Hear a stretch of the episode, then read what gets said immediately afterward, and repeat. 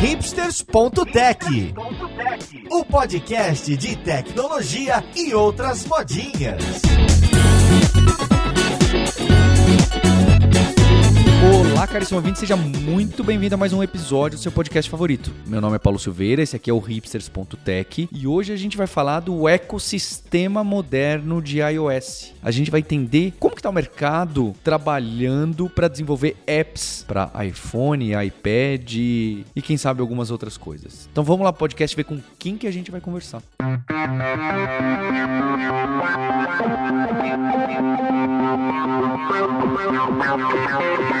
Para a conversa de hoje, eu tô aqui com a Natália Thiel, que é desenvolvedora mobile de React Native na IBM. Tudo bem, Natália? Oi, Paulo, tudo certo.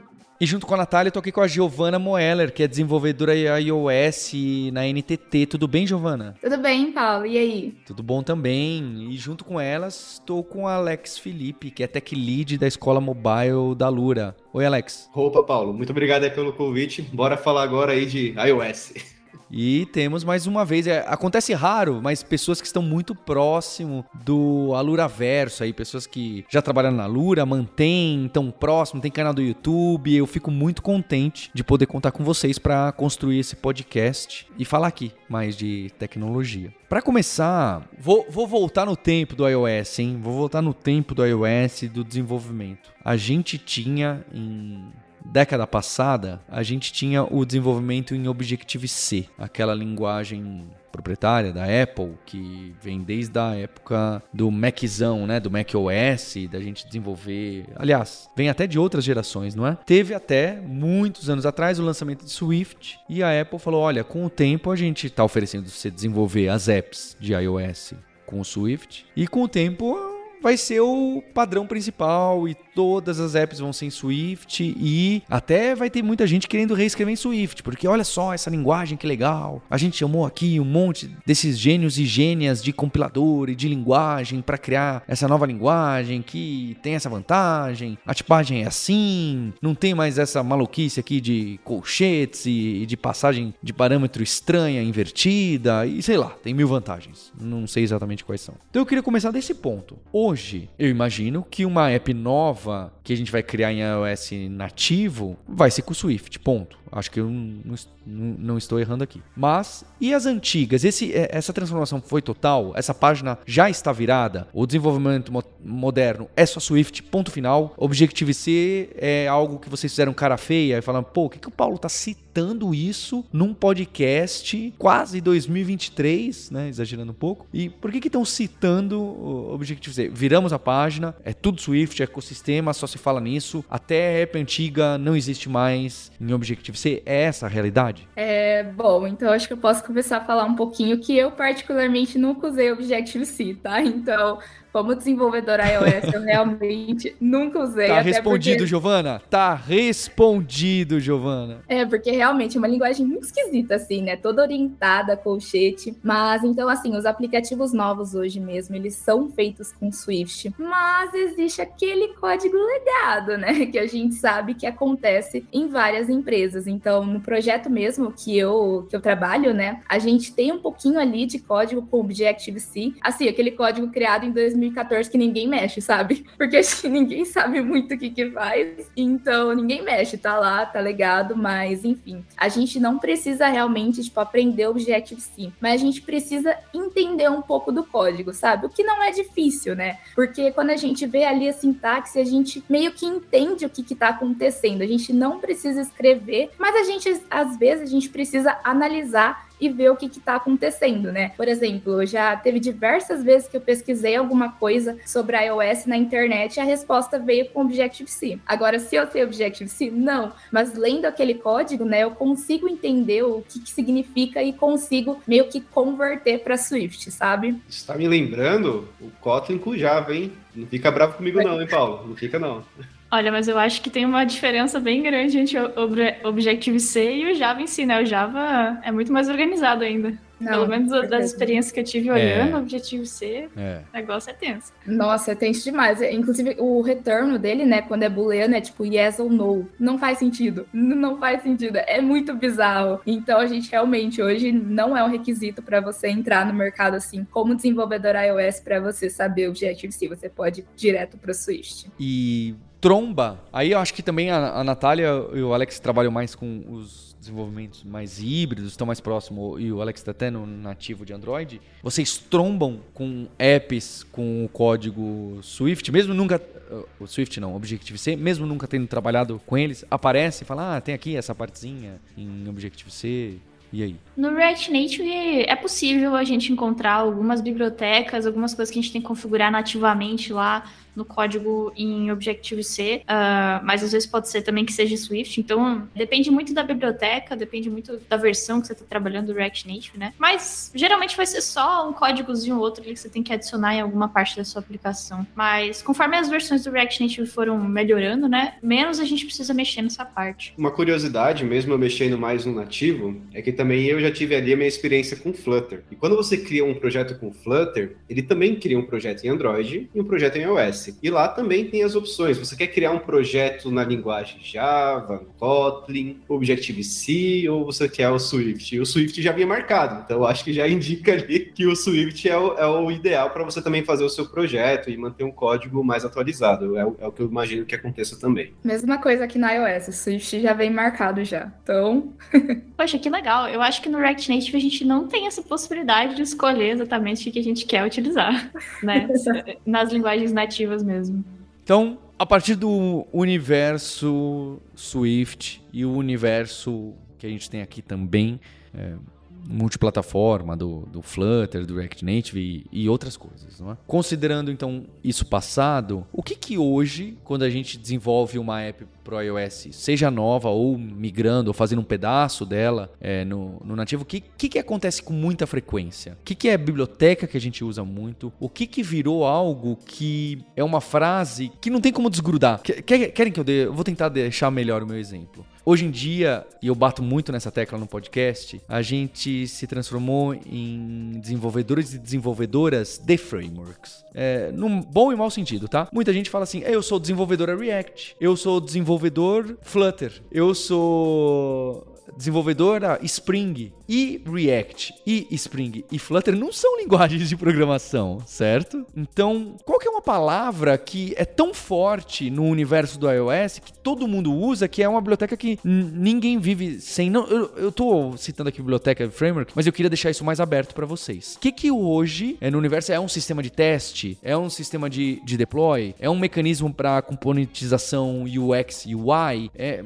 o que que é o desenvolvimento moderno que vocês passam o dia inteiro, tá todo mundo falando disso. Todo mundo tem essa libzinha, todo mundo tem esse ideezinha que se alguém cair hoje no de paraquedas numa app, vai ouvir essa palavra e falar: opa, tenho que estudar isso aqui, tenho que dar uma olhada aqui porque o mercado abraçou. Ponto. É, bom, então no iOS a gente não tem muito como fugir assim também de framework, né? Porque o Swift, na verdade, é a linguagem de programação. Mas e aí, né, para construir um app, como que eu faço? Então a gente tem lá o framework, né, de construção do aplicativo mesmo, né, onde você vai colocar as coisas que um app precisa ter, né? Texto, botão, todas essas coisas. E esse framework aqui no iOS, o mais utilizado, porque a gente também tem outro que eu posso comentar depois, mas é o UIKit, né? Que é o framework contém tudo assim que um app precisa realmente ser feito. Então não tem muito como, como fazer essa, essa distinção, né? Assim, né? O desenvolvedor iOS ele tá sempre trabalhando com isso mesmo. E claro que a gente também tem as bibliotecas assim de terceiros que a gente pode utilizar assim para fazer alguma funcionalidade no nosso código que tipo é meio chatinho de fazer assim de forma nativa, né? Como por exemplo, requisição para API externa, né? Que nós como desenvolvedores, né, mobile a gente faz muito porque a gente está sempre precisando consumir dados de uma fonte externa, manipulando esses dados. Então aqui no caso do iOS, a gente utiliza muito também uma chamada, por exemplo, Alamofire. Existem outras, claro, mas essas aqui também a gente utiliza bastante. E bom, eu acho que por falar assim de framework mesmo é isso, o UIKit é o que a gente realmente mais utiliza assim, né, que contém tudo realmente o que um app assim precisa ter, né? O que você precisa ter para desenvolver um app, na verdade. E agora, né, lançou também o Swift UI, só que o Swift UI ele é muito novo. Ele lançou lançou em 2019 no mercado, que também é um outro framework aí que a gente utiliza para a construção de um aplicativo iOS. Então ele não está assim 100% no mercado de trabalho, na verdade está muito pouco ainda no mercado de trabalho, são pouquíssimos apps que utilizam SwiftUI justamente por ser muito novo e também por precisar de uma versão do iOS muito assim recente, né, que é a versão 13 do iOS. E muitos dispositivos ainda não estão nessa versão. Então por isso que a gente opta aí por usar o UIKit atualmente ainda. O que eu achei curioso de você trazer isso, Gi, é porque de fato, né, quando a gente fala do iOS também, é, a gente traz todo o contexto de mobile geral, né? Até mesmo no próprio Android. Sei lá, se você quer também criar a tela, não tem como você, tipo, não usar o SDK do Android. Você tem que usar o SDK. Então, meio que você vai ser o programador do framework, sabe? A programadora do framework. Exatamente. Você depende dele para fazer as suas telas. Não tem como você fazer um código, sei lá, Kotlin, Java do zero e criar a tela porque você não,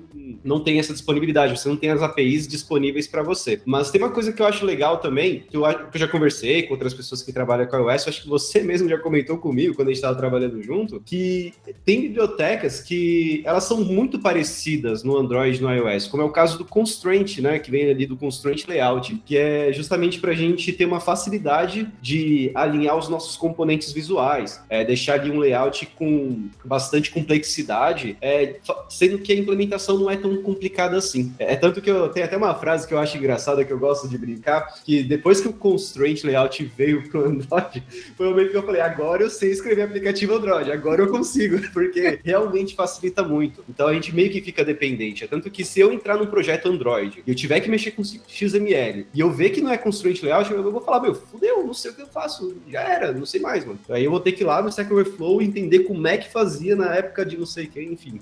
É essa sensação que eu tenho também com algumas bibliotecas. Sim, é, aqui na iOS a gente só usa constraints também, né? Ah, um elemento tá aqui, aí tem que ter uma relação entre o outro elemento, como é que faz, tudo mais. A gente também só usa isso daqui aqui. E em relação a deploy, porque essa sempre foi uma reclamação milenar da, em relação à Apple, né? Eu não sei, talvez hoje em dia você pode me falar que, ah, mas peraí, no Android, a Play Store também hoje em dia, para provar, a demora para submeter a primeira, se você é uma primeira organização. Eu lembro que até para você rodar o, o, em beta, alguma coisa assim, era complexo. Não sei se era complexo ou se era apenas demorado, tá bem? É, eu tô de novo comentando aqui de, de lembranças espúrias. Hoje, como que é isso no ecossistema? É simples eu conseguir colocar alguma coisa na App Store, é, de eu publicar. Imagina só uma app gratuita. Eu sou um desenvolvedor solo, um jogo que ganha com ads, tá? O, o clássico, acho que hoje em dia já passou, né? Já não é mais clássico. E então, qual que é essa dificuldade? Eu vou ter que assinar papel e mandar por fax. Ah, aliás, hein? Vou colocar aqui. Agora lembrei. Agora lembrei. Quando na Lura a gente começou, né? E a app iOS nativa faz muitos anos. Eu lembro que a gente mandava até fax para ter alguma coisa aprovada. Eu não tô brincando, hein? Não estou brincando. Mas se não era, era algo nesse ponto, tá bem? A gente precisava é, comprovar alguma coisa e fazer até um depósito pequeniníssimo. Acho que era mais para provar que você existe, para você deployar. Você é, é, engraçado, você ouvinte não está vendo a turma. A turma está gargalhando na minha cara aqui. Eu não sei se eu tô errando ou se eles estão falando, gente, não acredito. Ou se estão impressionados com a minha grande experiência longeva de, de, de deploys em stores. E aí, isso hoje é simples de eu conseguir? Conseguir e, e, aparecer por lá? Olha, eu acho que a parte do valor simbólico eu não tenho certeza se é tão simbólico assim. Na verdade, a Apple, se não me engano, cobra 99 dólares por ano, né? Para você uhum. conseguir manter a sua conta é, habilitada para enviar aplicativos. Mas eu acredito que o envio da aplicação não seja tão complicado assim que você precisa enviar fax. Eu não sei, talvez a Gi pode dizer alguma coisa sobre criar essa conta, né? Eu tenho mais experiência de enviar a aplicação aplicação com a conta já criada, né? É, então, realmente, né, esse valor aí de 99 dólares por ano é realmente um impeditivo, assim, né, muito grande. Inclusive, eu não tenho nenhum aplicativo publicado na App Store, tá? Mas eu sei que, tipo, a Apple, ela é bem rígida, assim, né, para aceitar realmente uma aplicação, né? Ela é bem criteriosa, então você tem que seguir vários critérios, assim, eu não vou realmente saber dizer, assim, como que funciona, né, o que você precisa realmente ter, mas já ouvi relatos de pessoas que, assim, que é bem chatinho mesmo de você conseguir colocar um aplicativo lá na App Store. Aí acho que ela também tem, né, como você lançar assim uma versão beta pelo Test Flight, que é onde algumas pessoas podem baixar e testar seus, seu aplicativo e ela vai lá e vai te dar um feedback. Então, também tem todo esse processo aí até realmente ir para a loja, né, e pro, pro usuário final. Sige, para publicar mesmo, tem essa parte do Test Flight, né, tudo isso, mas é, na parte de enviar um aplicativo novo, talvez demore um pouquinho mais, assim, alguns dias para eles aprovarem esse aplicativo novo, porque eles uhum. fazem um teste muito detalhado mesmo. Uhum. Então, isso faz com que talvez alguns aplicativos que passariam na, na Google, né, não passam na, na App Store. Mas depois que você tem esse aplicativo publicado, né, para você fazer atualizações, não é tão demorado uhum. assim. Sim. Assim, de um dia para o outro eles aprovam. É, às vezes pode demorar um pouquinho mais, mas hoje em dia está muito mais rápido esse processo de aprovação. Inclusive, eu tenho até uma curiosidade disso, porque a, essa questão de você gerar um executável, né, tem todo um procedimento. Então eu vou trazer mais a experiência que eu tenho do Android, porque eu nunca fiz isso para iOS, eu não tenho a mínima ideia de como que é gerado isso. Então no Android, basicamente, a gente precisa seguir alguns passos, como gerar certificado para identificar que aquele aplicativo é único, que ele vai, é, na hora que a gente atualizar, a gente é dono do nosso aplicativo, etc. E eu queria entender se tem alguma coisa a mais que a gente faz no iOS, ou se é a mesma coisa, ou se é diferente, ou se tem alguma outra magia que eu não conheço. É, no iOS a gente tem também alguns certificados. Eu não vou saber dizer todos de cor, mas eu sei que tem certificados, tem profiles que você precisa configurar lá na sua conta, né? Então você tem que ter essa conta de desenvolvimento, tem que fazer o processo, pagamento e tudo mais, né? Para você conseguir configurar todo o ambiente, para daí você poder gerar o arquivo de build, né? Uh, e, mas o arquivo de build, né, buildar ele na sua máquina, eu acho que é bem simples, até porque lá no Xcode, né, que é a ideia do para você desenvolver para iOS, tem um passo a passo assim para você gerar o arquivo e quando você termina ele já envia direto lá para o site. Então você não precisa ter um arquivo que você coloca lá, sabe? Ele já envia direto. Ah, que bacana. É, é tanto que no Android nem, nem precisa, né? Tipo, você tem uma conta da Google para gerar o aplicativo. É tanto que você gera, joga no GitHub lá, deixa a galera rodar o aplicativo aplicativo. Só vai ter aquela notificação, né? Você confia nessa fonte mesmo, né? Que a gente não vai garantir que é seguro. É basicamente isso, né? É, aqui na iOS a gente precisa, né? Quando a gente coloca o celular, né? A gente conecta no computador e a gente roda lá, daí a gente não roda no simulador, né? Por exemplo, se você quiser mandar para o seu device físico. Isso em ambiente de teste mesmo, assim, de construção do aplicativo. Aí você precisa estar tá com a sua conta logada, né? Ela precisa estar tá ali como essa não precisa pagar, você realmente só paga para enviar para a loja da Apple, né? Para rodar no seu dispositivo dispositivo físico, não. Então você precisa também ali estar tá com a conta de desenvolvedor. E aí você precisa baixar, né, o perfil ali, falar que é confiável, né? Esse aplicativo você tá confiando nele, baixar o certificado. Mas isso também é um processo super tranquilo. Isso mesmo. Para você desenvolver, né, para iOS, você não precisa ter essa conta de desenvolvimento toda, né? Se você quer só desenvolver e aprender, você pode fazer isso de graça. Claro, você tem que ter um dispositivo Mac, né? Apenas. Não, é realmente, você não precisa pagar esse valor assim, isso é só para realmente publicar e manter seu aplicativo na loja. Como eu disse, né, eu nunca paguei, então, e tô aí desenvolvendo os meus aplicativos, né, para fim de estudo e tudo mais.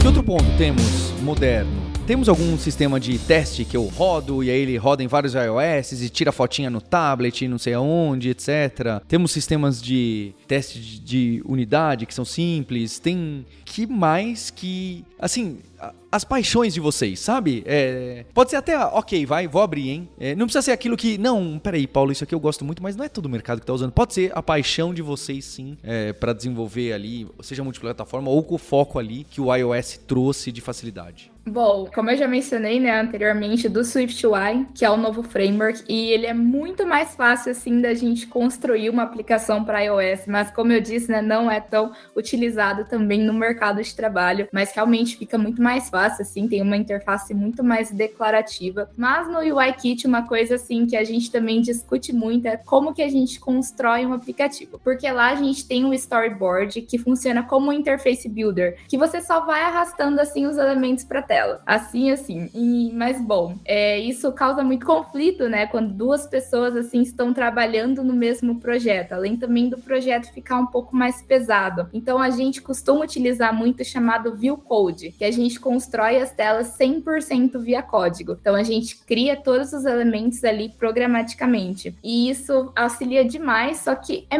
meio que uma barreira assim para quem está começando, porque vê aqueles todos os elementos assim criados programaticamente, né, e fala: "Meu Deus, o que isso aqui faz?" em vez de tipo ficar arrastando os elementos assim para tela, que é muito mais fácil assim para quem está começando, né? Mas isso que é assim, mas eu acho, na verdade, né, que é muito mais fácil, né, conforme a gente for trabalhando em um time também, é muito melhor da gente desenvolver as coisas assim programaticamente. E outra coisa legal também que eu curto muito, né, falando nessa, nessa parte de, de gostar mesmo, né, é no caso de você que você não quer necessariamente ser um desenvolvedor iOS, mas você quer desenvolver uma aplicação para iOS. E você não tem um computador é, Mac, né, que talvez não seja tão fácil de conseguir. Uh, no React Native, que é uma linguagem, uma framework híbrido, né? Você pode utilizar uma ferramenta outra ferramenta chamada Expo, que permite com que você gere aplicações para iOS sem ter esse Mac. Inclusive, você consegue buildar ele no seu iPhone sem precisar ter o Mac, né? Que é uma coisa muito legal, é, que eu acho que o React Native traz também, né?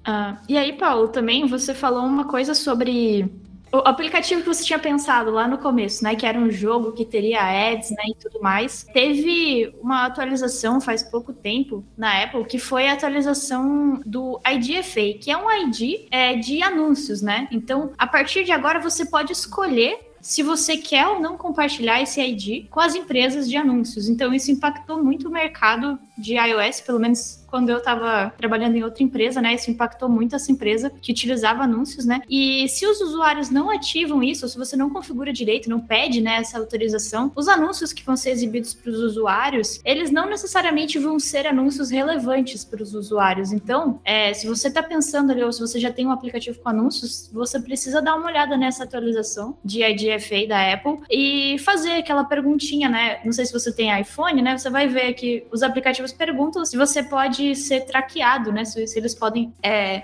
é, compartilhar esse ID de anúncios, né? E aí, com isso, as chances de você ganhar mais dinheiro com anúncios é, são maiores, né? Você ganha mais dinheiro com anúncios, porque os anúncios vão ser direcionados mais focados para o público é, em questão. Eu tenho até uma curiosidade falando dessa parte ferramental, porque eu vou trazer até um outro ponto também que eu vejo no Android, que é uma coisa assim que eu gosto bastante, que com o tempo o Android ele meio que reuniu diversas bibliotecas que elas são feitas e focadas agilizar a forma como você desenvolve o seu aplicativo e focar mais na regra de negócio, ao invés de focar é, em como que você vai mexer, por exemplo, uh, num botão específico para ter ali um efeito que está na moda, que é uma coisa recente aí das novas versões do Android, assim digamos. Isso tem até um nome dentro do Android que é conhecido como, sei lá, é Jetpack, que seria ali as bibliotecas Jetpack. Então, se você está usando essas bibliotecas, são bibliotecas confiáveis, a Google sugere, compatíveis com versões mais antigas, que eu acho que é um, um, um tópico legal também de, de, ser discutido. E o meu ponto é, é justamente esse, é entender como é, existe tipo esse tipo de conjunto de bibliotecas é, no iOS que é sugerida pela própria comunidade do iOS ou então pelos próprios desenvolvedores que mantêm ali o SDK, o framework da iOS? Então, é, dentro do UIKit a gente também, né? A gente tem assim todo um conjunto. Então, por exemplo, esses dias eu precisava que meu aplicativo tocasse um som. Aí eu ia lá, importava uma biblioteca, né, que faz parte de todo esse conjunto que toca o som. Mesma coisa com mapas, né, porque como é, é assim, né, nativo às vezes tem uma maior facilidade, né, com essas coisas que são realmente nativas de cada dispositivo. Então, mesma coisa com mapa, né, mesma coisa com também permissão à câmera, essas coisas, né, com, com pegar foto da biblioteca. Então, tudo isso aí a gente também faz parte, assim, de todo esse framework, né. Então, é bem tranquilo, assim, da gente conseguir essas coisas de forma nativa. E no desenvolvimento híbrido, híbrido, quando a gente tem, né, tem algumas apps que eu percebo que, olha, o foco é mais Android, por um acaso eu uso híbrido, é, especialmente Brasil, não é? é? Eu uso híbrido porque tem ali 1% das pessoas que têm iOS, né? Porque as pessoas não, não, não enxergam muito essa realidade, mas algumas apps é, que penetram a, a, as pessoas que têm, né, que não têm acesso a esses telefones high-end, elas vão ter aqueles Android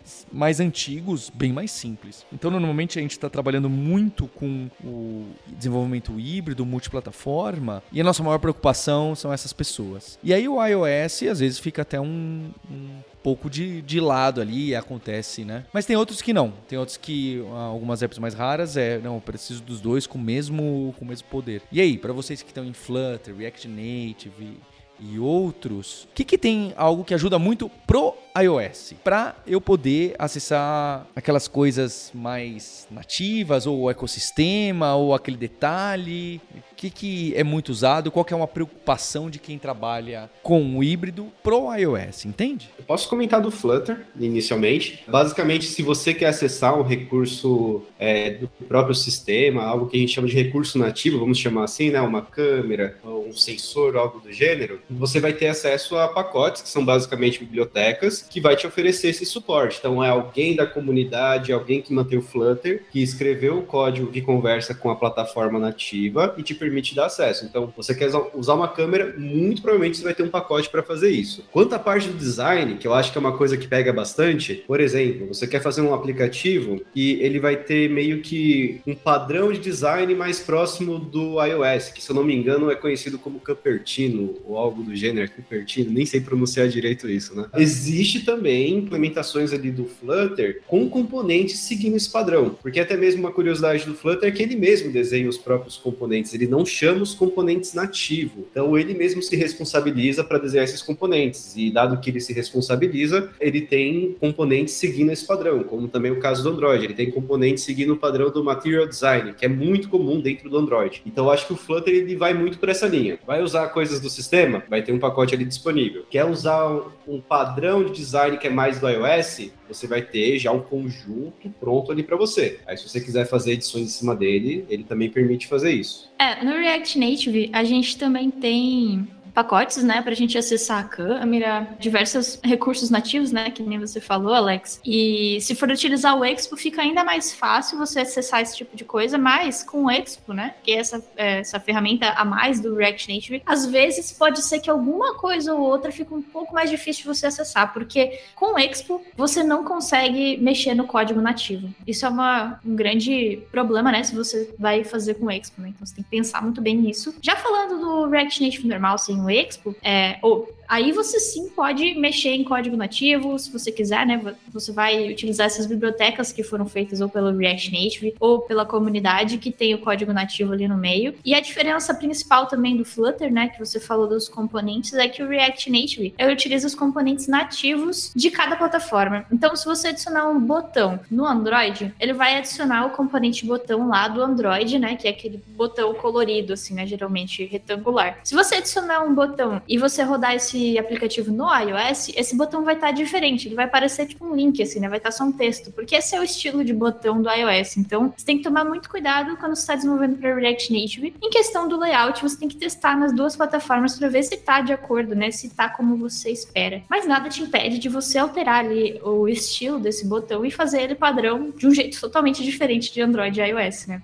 E pessoal, tem o, o mercado de iOS, eu, eu acredito que é um dos mais problemáticos em relação ao hype, vagas e profissionais. Por quê? O que, eu acho? A demanda tem é muita gente falando assim: eu não acho desenvolvedor, desenvolvedora sênior iOS e eu tô precisando muito nativo, né? Nativo, eu tô precisando muito. Você ouve essas coisas, mas ao mesmo tempo, eu tenho a impressão de que quem precisa essas vagas iOS nativo são aquelas startups ou empresas gigantescas que que tem um caso muito particular e normalmente são poucas, só que como são das empresas mais importantes, grita muito na nossa cara. Eu às vezes fico achando que essa vaga do nativo do iOS, ah, paga bem, ó, olha aquela empresa tem, é verdade, mas a quantidade é pequena que a maioria é, não, olha, eu só preciso de um detalhezinho aqui no iOS, então alguém pode fazer, às vezes alguém que tá fazendo Android faz um pouquinho ali no Swift, e a esmagadora maioria, esmagadora não, mas a maioria no híbrido. É isso a minha leitura? O que, que vocês acham dessa leitura? O que, que vocês estão vendo por aí? Então, assim, eu acho que existe mercado, assim, né, para todo mundo, isso é fato, tanto para nativo quanto para híbrido, mas realmente existem muitas aplicações que são nativas justamente porque esse hype do híbrido não existia na época. E hoje não faz muito mais sentido a gente migrar totalmente para o híbrido, né? Então elas ficam no nativo e por isso aí que precisa realmente dessa demanda de desenvolvedores nativos também, como é o caso que você falou, né, de grandes empresas. Muitas empresas que têm aplicativos construídos lá em 2010, assim, né, 2014, assim, que realmente construíram de forma nativa e não vale a pena assim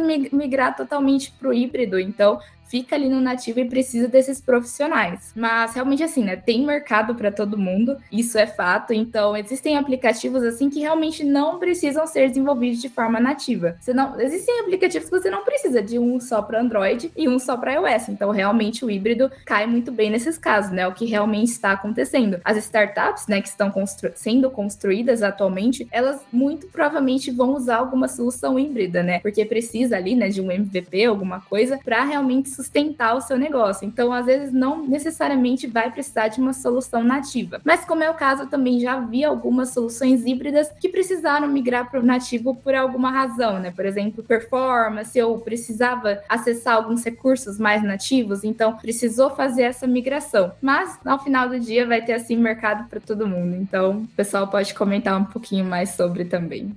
Eu concordo com você, do que você trouxe. Inclusive, já vi até casos similares ao que você falou aqui, que é justamente o MVP começou ali com um projeto super pequeno para justamente validar a ideia e ver se era algo que funcionava. E vendo o negócio válido, querendo avançar mais com o projeto, encontrou algumas limitações que fez sentido, por exemplo, migrar para o nativo, como também até casos contrários. Exato. Limitado ao nativo e vai para o híbrido, o que é curioso. Por que, que alguém do nativo vai querer ir para o híbrido. E muitas vezes é o contexto da própria empresa, da própria equipe, que às vezes para você ter alguém ali mais sênior e nativo é mais complicado de você ter acesso. E você tem uma equipe super gigante de profissionais que estão em outras áreas, seja back-end, front-end, e que tem uma maior facilidade para trabalhar com uma tecnologia híbrida. E também outros pontos, como é o caso de você entregar para duas plataformas em apenas um único projeto. Às vezes você não precisa usar tanto esses recursos nativos. E eu vejo exatamente dessa mesma forma. Então, acho que vaga vai ter para todo mundo, isso é fato. É, eu acho que o, a,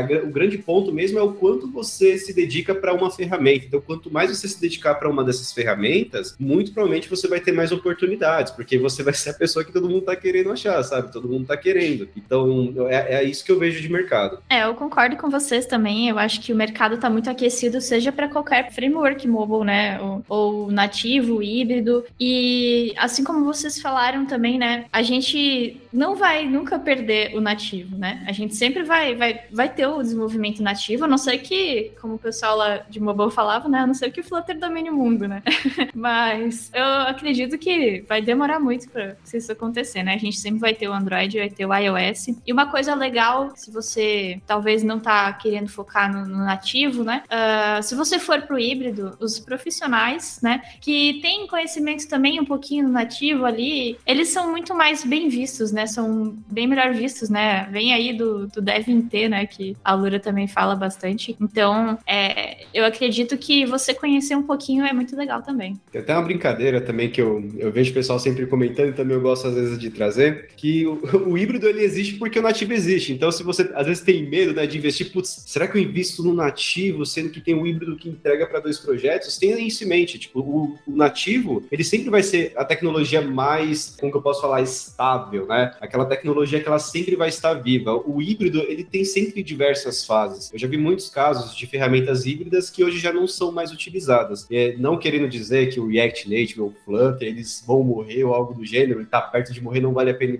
é, investir. Mas é sempre para você ter esse tipo de mentalidade de que essas ferramentas existem porque o nativo existe. Elas veio justamente por conta disso. Então, não tem esse receio de pensar, putz, eu vou aprender nativo, então estou em desvantagem no mercado. Não necessariamente é isso. Exatamente. É, concordo super, né? Inclusive, eu já desenvolvi um app com Ionic. Não sei se vocês sabem aí do Ionic. Eu já vi esse daí. falei, meu Deus do céu. Eu acho que é Angular, né? Esse daí, né? Isso, era, era com Angular. Hoje eu acho que ele tá com suporte para outros, mas era com Angular na época. Ai, por Deus, falei, vixe, mas hoje ainda bem que a gente tem, né, o Flutter React Native, mas realmente é uma coisa assim que muda bastante, né? A Ionic ele meio que tava ali naquele hype dele, né? E hoje também acho que não sei se alguém mais usa, né? Tipo, deve usar com certeza, mas é muito pouco, né? Hoje realmente o que eu vejo mais de híbrido mesmo é esse Flutter React Native. É, e para quem não sabe, né, essa parte de Ionic teve Cordova, PhoneGap, esse monte de coisa, né, que existia antes, né? E o que que isso tem de diferente, né, do, do React Native e do e do Flutter, né, que a gente tem agora, né? Por que, que aqueles lá morreram e, e o React Native e Flutter estão aí? Eu acho que vem principalmente porque aquelas tecnologias, é, pelo menos a maioria delas, utilizava web views, né? Então rodava ali por trás do navegador. Mesmo que o React Native seja em JavaScript, parece muito com o React, que vem da web, né? Ele não roda no navegador, ele compila, né? Os componentes direto para nativo e o Flutter ali desenha na própria tela, que se torna um pouco até mais performático do que o React Native. Acho que essa é a diferença, assim, mais gritante, porque com WebView era muito pouco performático, dava muito problema e com Cordova ainda era, era bem complicado. Mas Fora hoje. A experiência realmente... também do usuário, né, Gi? Por exemplo, aquele usuário que abre o aplicativo e ele é exatamente a mesma coisa do site, ele fala, por que, que eu tô instalando o aplicativo que abrir no site é a mesma coisa, é. né? Não, eu acho que a gente precisa pensar muito, né, na experiência do usuário, porque se seu aplicativo demora para fazer qualquer coisinha, para abrir, por exemplo, a chance do usuário falar tchau, tipo, não quero mais, vou desinstalar, é muito grande, né? Então, assim, realmente a performance a gente precisa prestar muita atenção em relação a isso também, sempre fornecer aí a melhor experiência para o usuário.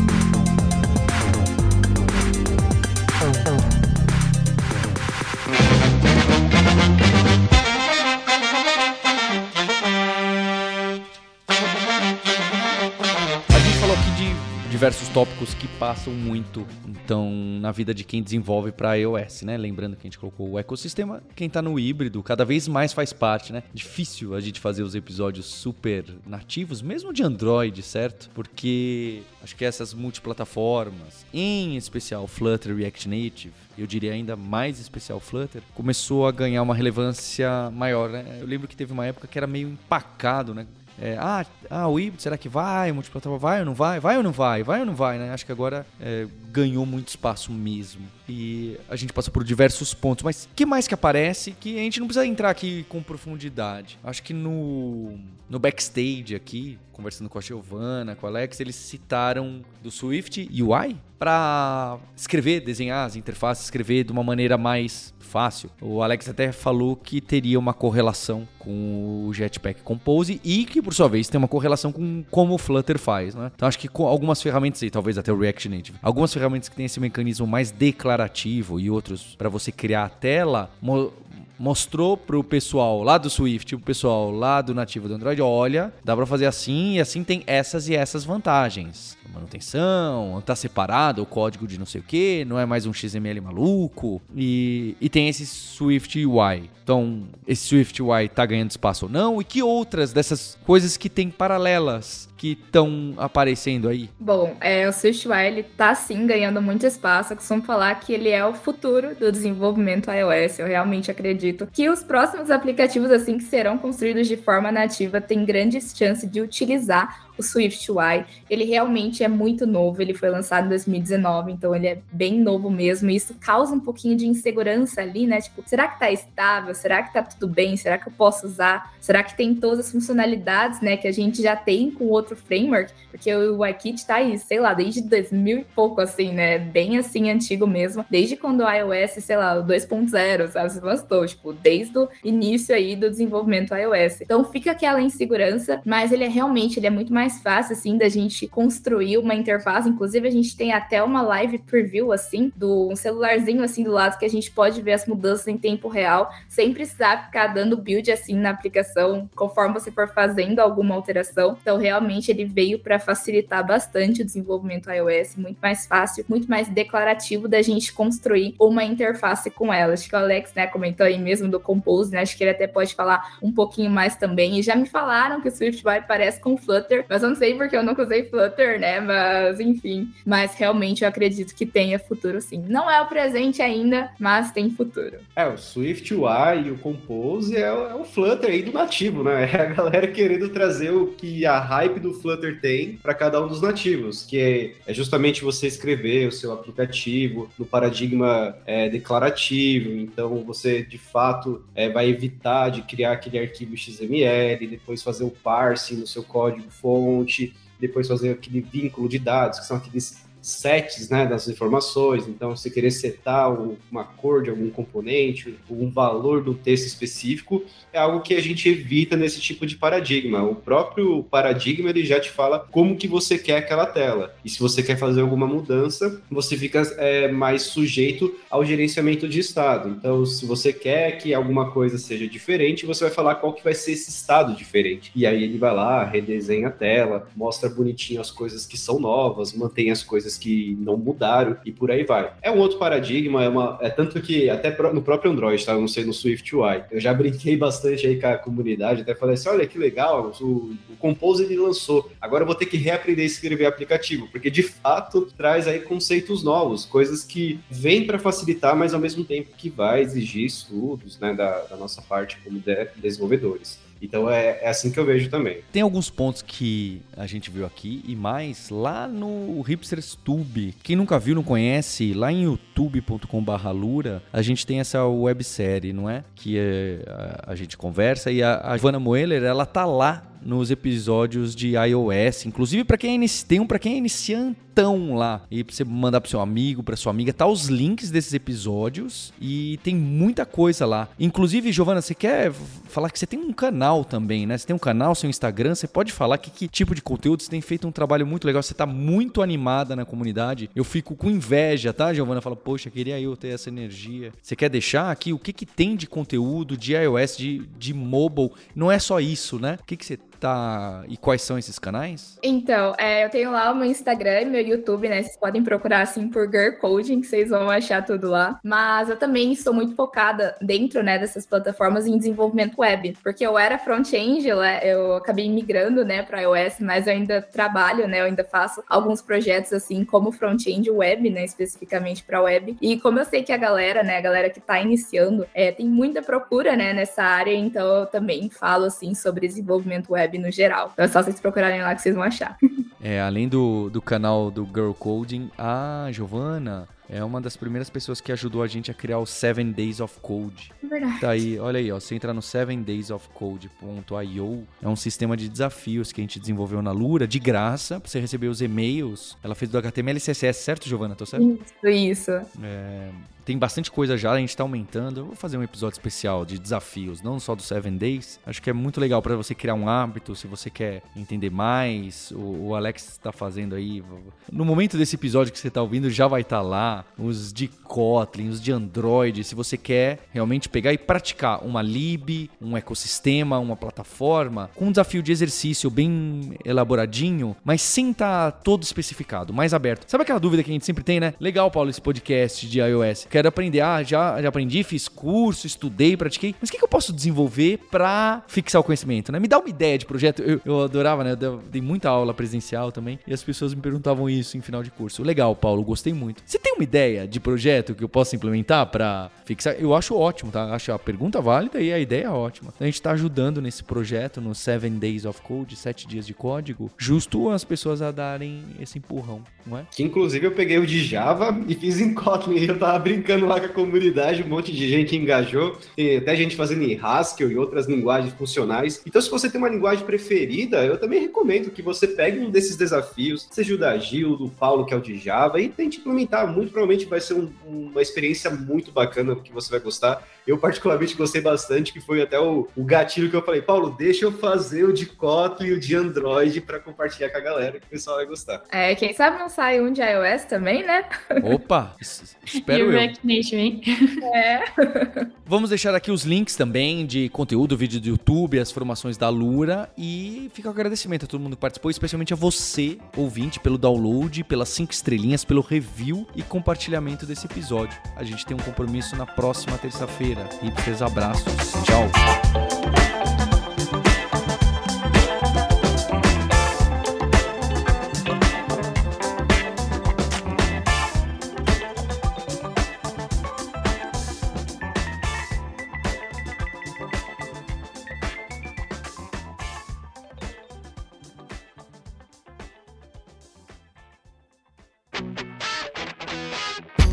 Você ouviu o hipsters.tech. Produção e oferecimento alura.com.br. Mergulhe em tecnologia. Edição Radiofobia Podcast e Multimídia.